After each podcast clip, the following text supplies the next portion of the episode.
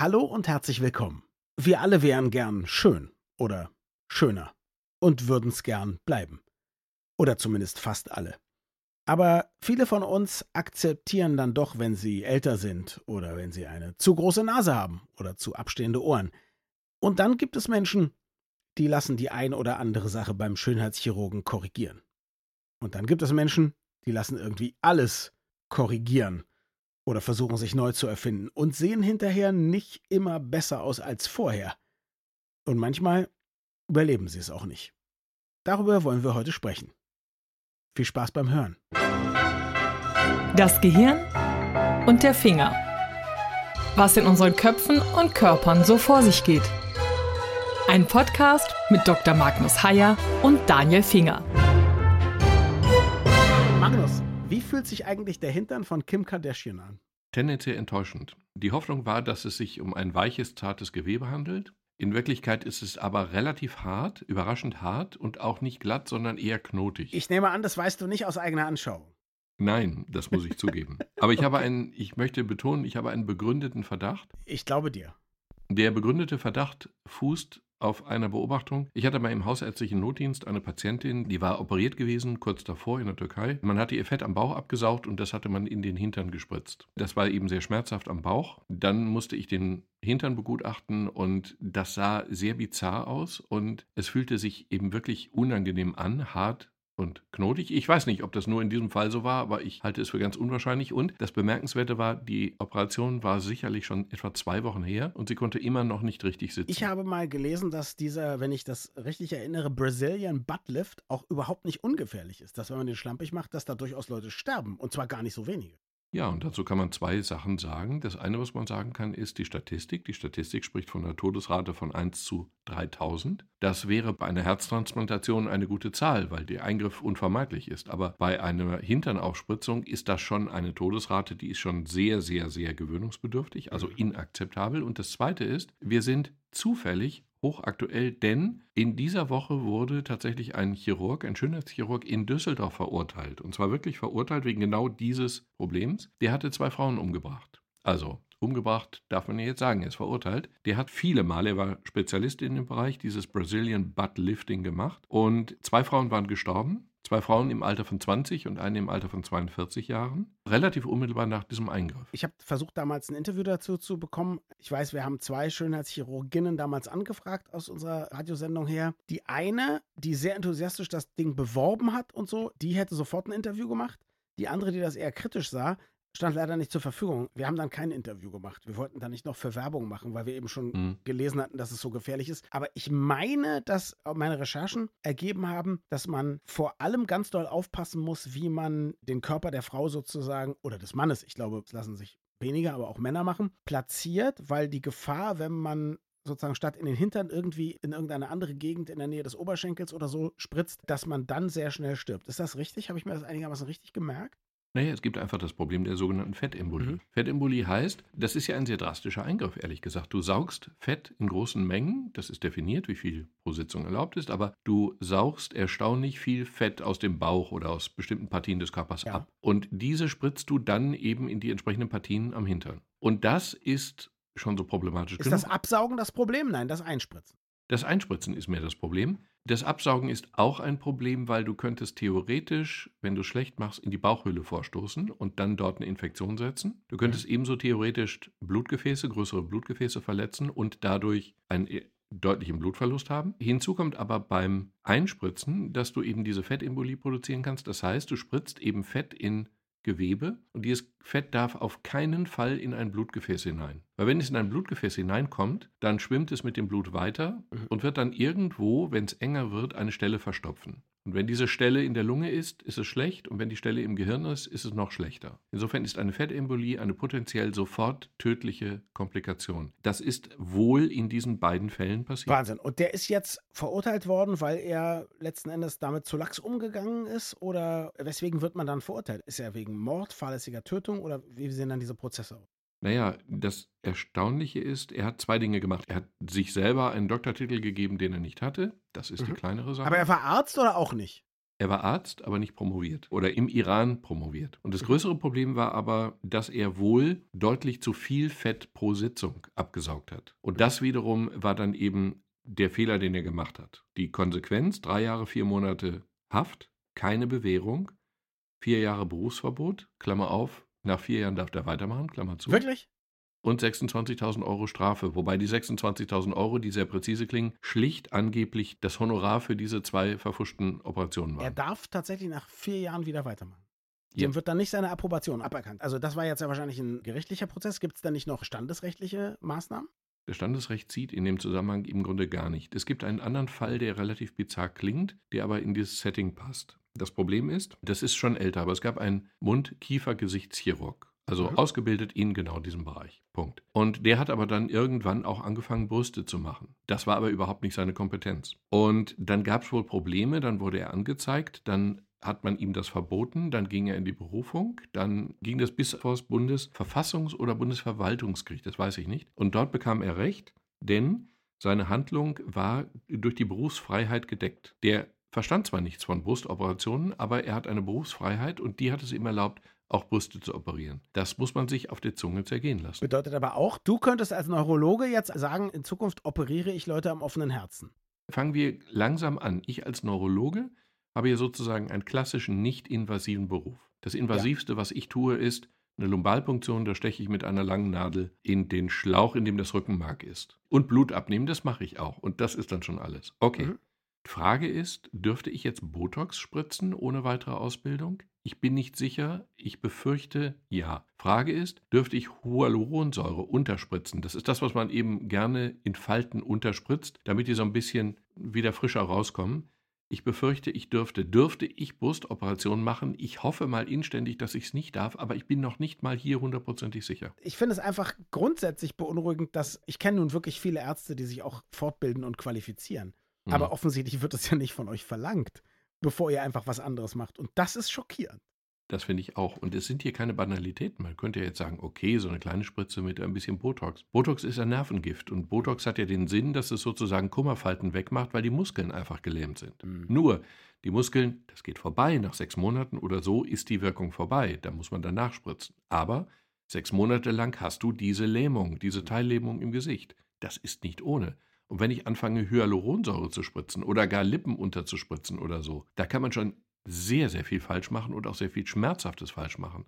Und dass das einfach so erlaubt ist, bemerkenswert. Lass uns mal von der juristischen Seite, an der wir uns sonst festbeißen und nur noch trauern, ein bisschen weggehen und mal ein bisschen darüber sprechen, wie es überhaupt dazu kommt. Und was mir ganz wichtig ist, es ist jetzt nicht nur so, Männer reden über Dinge, die Frauen machen lassen. Ich kenne Männer, die einiges haben machen lassen. Ja, das ist ja auch in der Medienbranche nun überhaupt nicht unüblich. Ich glaube, der Mensch, Mhm. der sich, den ich persönlich kenne, der sich am meisten hat verändern lassen, ist Jenke von Wilmsdorf. Das ist der, der diese Experimente im Fernsehen macht und so. Der hat eben auch als Experiment gemacht, sich verjüngen zu lassen. Und er sieht jetzt einfach komplett geglättet aus. Ich bin der festen Überzeugung, das ist ganz schön aus dem Ruder gelaufen. Also man sah auch in der Reportage im Fernsehen, dass er mit dem Ergebnis nicht ganz zufrieden war, zumindest direkt nach der Operation. Mittlerweile ist es ein bisschen besser geworden, aber das war in meinen Augen ein wahnsinnig sympathisch aussehender und auch gut aussehender Mann. Ja, nun sind Frauen mehr mein Ding, aber ich habe ihn gerne angeguckt. Ich fand ihn im Fernsehen super. Jetzt hat sein Gesicht doch etwas für meinen Geschmack, sage ich mal, zu arg maskenhaft. Und das sieht für mich eben auch nicht jung aus. Also es ist nicht so, dass ich denke, aha, wow, da hat sich jemand verjüngen lassen. Also das nur vorweggeschickt sozusagen, Männer machen das auch. Ich kann verstehen, wenn jemand so viel Haut am Hals hat, dass man sagt, das sieht wirklich furchtbar aus, ich lasse das wegnehmen. Oder ganz enorme Schlupflider und er selber oder sie findet das eben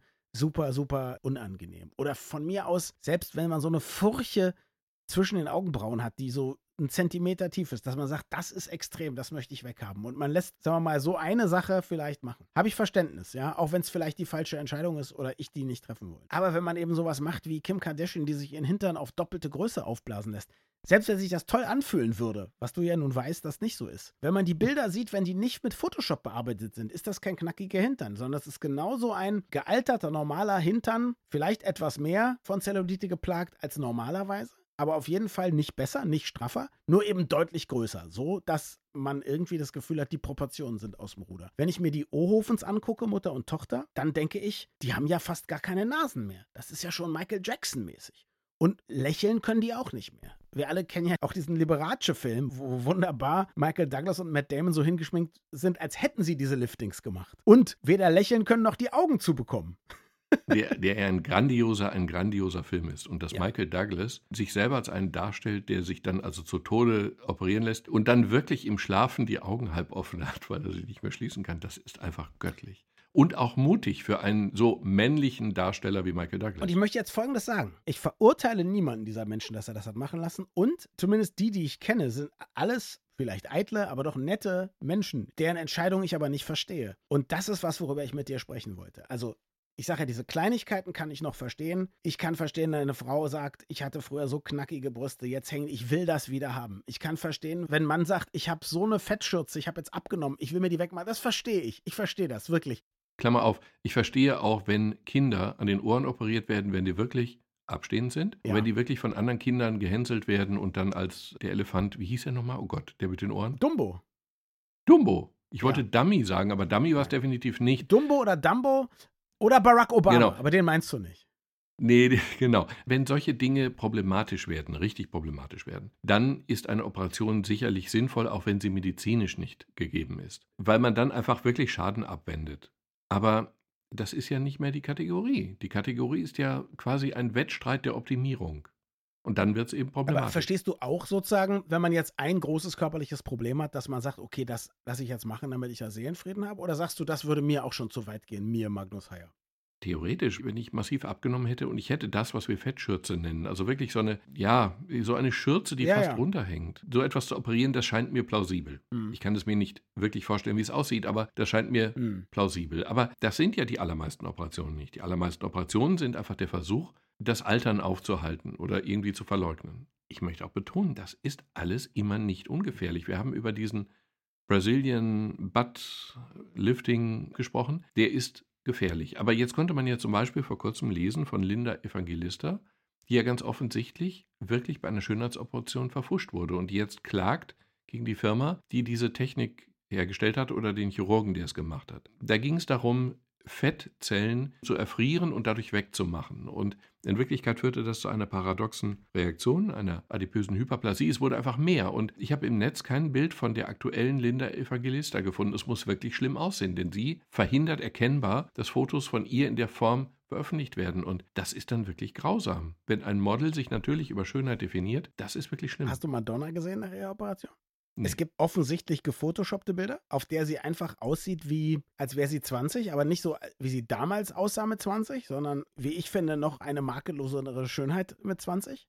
Gefotoshoppt, mhm. wie gesagt, ohne Gesichtsausdruck, aber da kann man denken, das ist so ja. modelmäßig. Also ich gucke jetzt eben mal cool, so wie jede zweite Indie-Sängerin, ja. Und dann gibt es eben Fotos, die nicht so geshoppt sind, die von irgendwelchen Red Carpet Events und da sieht man, es ist einfach nur eine Maske. Und da ist drüber gebügelt und da ist ordentlich gestrafft und gebotoxt und sonst was. Und das für jemand, der ja immer mal so in Sachen Natürlichkeit und Empowerment der Frau und ich lasse meine Achselhaare stehen, auch wenn das nicht das Schönheitsideal ist und so. Auch da würde ich sagen, hey, wenn sie sich jetzt besser fühlt, okay, ja. Aber es erstaunt mich dann schon. Also, wir können jetzt immer sagen, der gesellschaftliche Druck. Aber ist es so? Ist man in bestimmten Kreisen Findet man das dann da wirklich schön? Gucken die Leute in den Spiegel und sagen, ich bin total happy, wie ich jetzt aussehe? Das weiß ich nicht, aber der gesellschaftliche Druck ist ja offensichtlich auch hierzulande groß, wenn eine bekannte deutsche Fernsehmoderatorin sich eben auch im Gesicht behandeln lässt. Das muss man nicht schon. Aber ist es der Druck, weil die Leute sagen, sie muss das machen, oder ist das, weil man selber das Gefühl hat, oder ist es die eigene Eitelkeit, dass man eben mit dem Altersprozess nicht klarkommt? Was meinst du? Naja, sagen wir so, es ist für mich zumindest eine Enttäuschung, zur Kenntnis zu nehmen, dass auch eine sehr erfolgreiche und selbstbewusst scheinende Frau diesen Druck so stark zu spüren scheint, dass sie ihm nachgibt. Das enttäuscht mich dann. Oder sich selber den Druck macht. Das ist halt das, was ich denke, dass man mit ja, seinem ja. Selbstbild quasi nicht mehr klarkommt, weißt du? Das kann sein. Aber wenn ich jemanden sehe wie Elke Heidenreich, die neulich in einer Diskussion auf charmanteste Weise betont hat, a, also es ging ums Gendern und sie hat sich da sehr, sehr eindeutig positioniert und hat dann betont, sie sei über 80, ich glaube, sie ist über 80 und so, aber sie sei immerhin jünger als Philipp Amthor und damit kokettierte sie dann und das passte auch irgendwie. Und sie hatte ein Gesicht, was zu ihrer, ihr Gesicht passte sowohl zu ihrem objektiven biologischen Alter als auch zu ihrer geistigen Jugend, weil die nämlich dann immer noch verschmitzt grinsen und lächeln kann. Ja. Und das würde sie sich ja nehmen, wenn das Gesicht plötzlich glatter ja. wäre. Jetzt sage mir mal, wie schlimm ist es eigentlich? Wie viele Leute lassen eigentlich was machen oder wollen was machen lassen? Du hast ein paar Zahlen rausgesucht, glaube ich. Ich habe ein paar Zahlen rausgesucht und die Zahlen zeigen dreierlei. Sie zeigen erstmal, dass Frauen weiterhin mit Abstand führend sind bei Schönheitsoperationen. 84 Prozent heißt es nach einer Untersuchung aller schönheitschirurgischen Eingriffe wird an Frauen gemacht. Mhm zeigt, dass es auch nicht wahnsinnig alte Personen sind, sondern das Durchschnittsalter beträgt ungefähr 41 Jahre, wobei ich nicht weiß, wie groß die Streuung ist. Dann ist die Rede davon, dass jetzt in, Corona-Zeiten die Zahl deutlich angestiegen ist. In Corona-Zeiten, weil man wahrscheinlich sich sagte, naja, da kann ich die Videokamera auslassen, dann kriegen die Leute nicht mit, bis das verheilt ist oder weswegen?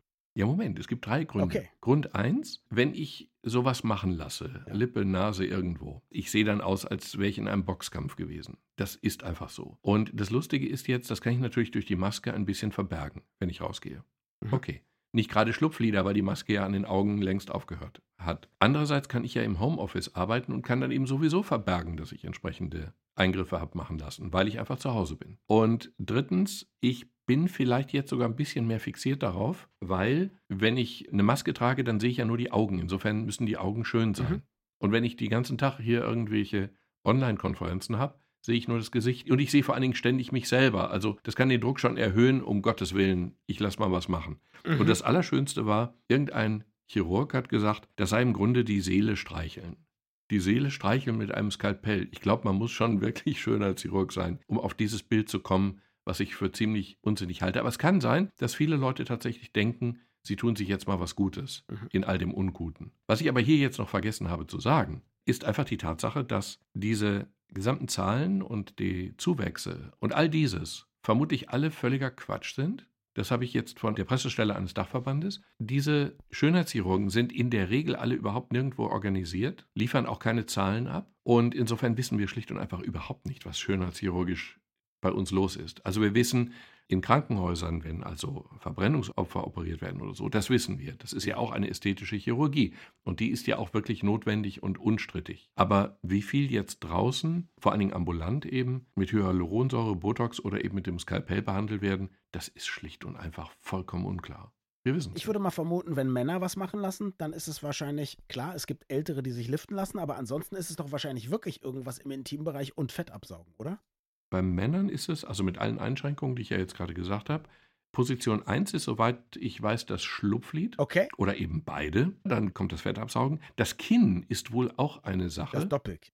Nee, nicht das Doppelkinn, sondern ein markantes Kinn. Man kann das wohl in irgendeiner Form auch aufspritzen und dann sieht man aus wie Cary Grant und dann bekommt man Ingrid Bergmann oder so ähnlich. Ich dachte, man lässt sich sein zu dickes Kinn wegmachen, aber nein. Mhm. Nee, nee. Markant soll es sein, männlich soll es sein. Und die von dir mit großem Interesse verfolgte Penisvergrößerung, die ist auch eigentlich kein so wahnsinnig schwieriger Eingriff. Eine Penisverkürzung wird schwieriger. Das ist dann wirklich ein schwieriger Na gut, dann lass Die Vergrößerung das nicht ist wohl machen. möglich. Aber wie gesagt, was jetzt da in Position 1 ist, weiß weder ich noch irgendjemand anders.